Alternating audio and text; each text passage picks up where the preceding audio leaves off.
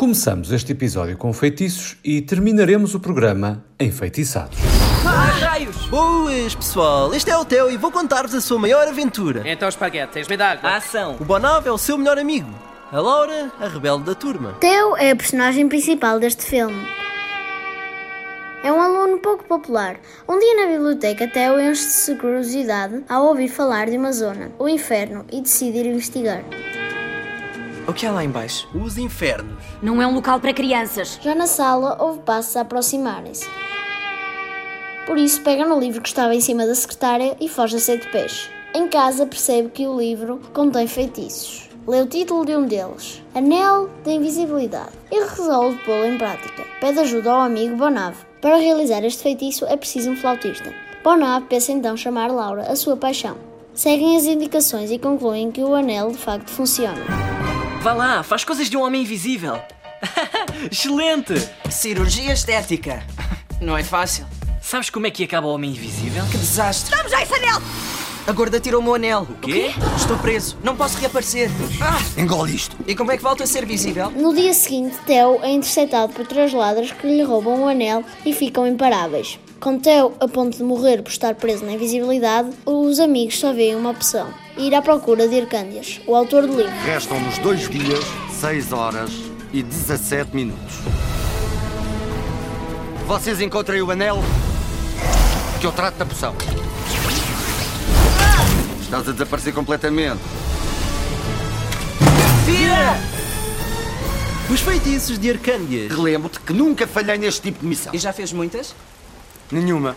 Se querem saber se Arcândias os aceita ajudar ou se recusa e se Theo sobrevive ou morre, vejam este filme na plataforma Filmino. É um filme juvenil, empolgante e cheio de aventura, realizado pela dupla Julien Simonet e Alexandre Cassagnetti. Também há DVD à venda.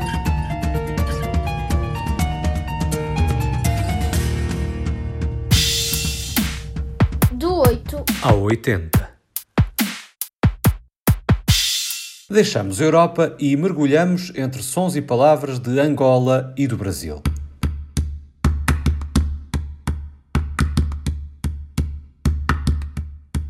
A Estação das Chuvas, do angolano José Eduardo Agualusa, é uma obra que mistura realidade e ficção, factos e a reescrita da história. É um livro complexo e polémico. Uma biografia romanceada da poetisa e historiadora angolana Lídia do Carmo Ferreira, desaparecida em Luanda em 1992, depois do recomeço da Guerra Civil. Um jornalista, o narrador, procura descobrir o que aconteceu a Lídia. Só que Lídia é uma personagem criada por Agualusa para desmontar a história.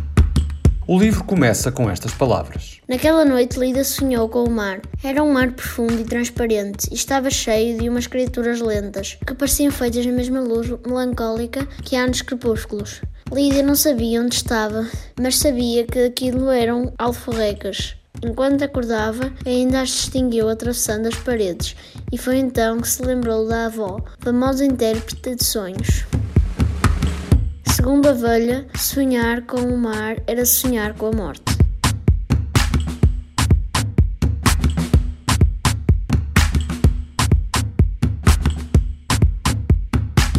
Aqui na minha estante tenho a versão publicada há uns anos pela revista Visão desta Estação das Chuvas, o olhar de José Eduardo Agualusa à construção do sonho angolano. Uma visão crítica e até desencantada. Visão noturna. Preto, branco, verde, verde. A luz, Fogo, metal, pedra, ainda pouca, vidro, corpo, pó, pouca. pó. E claro, o, o, o tempo.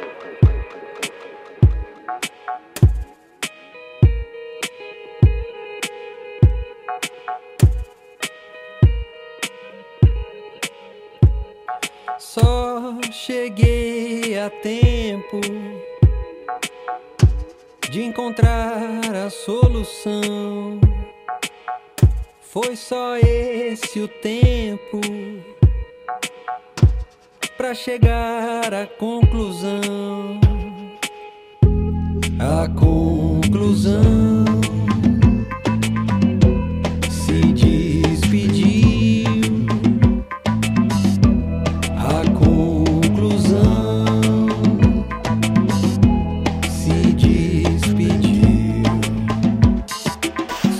é o tema com que abre o primeiro ato do Visão Noturna, um projeto colaborativo que liga Angola ao Brasil.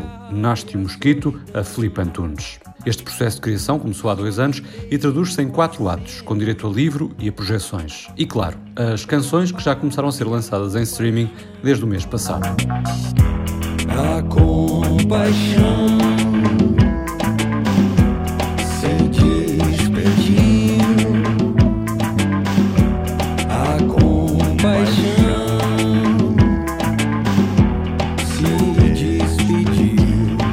feitiços, começamos? Em Enfeitiçados terminamos. Este episódio do 880 que podes escutar em podcast na RTV Play.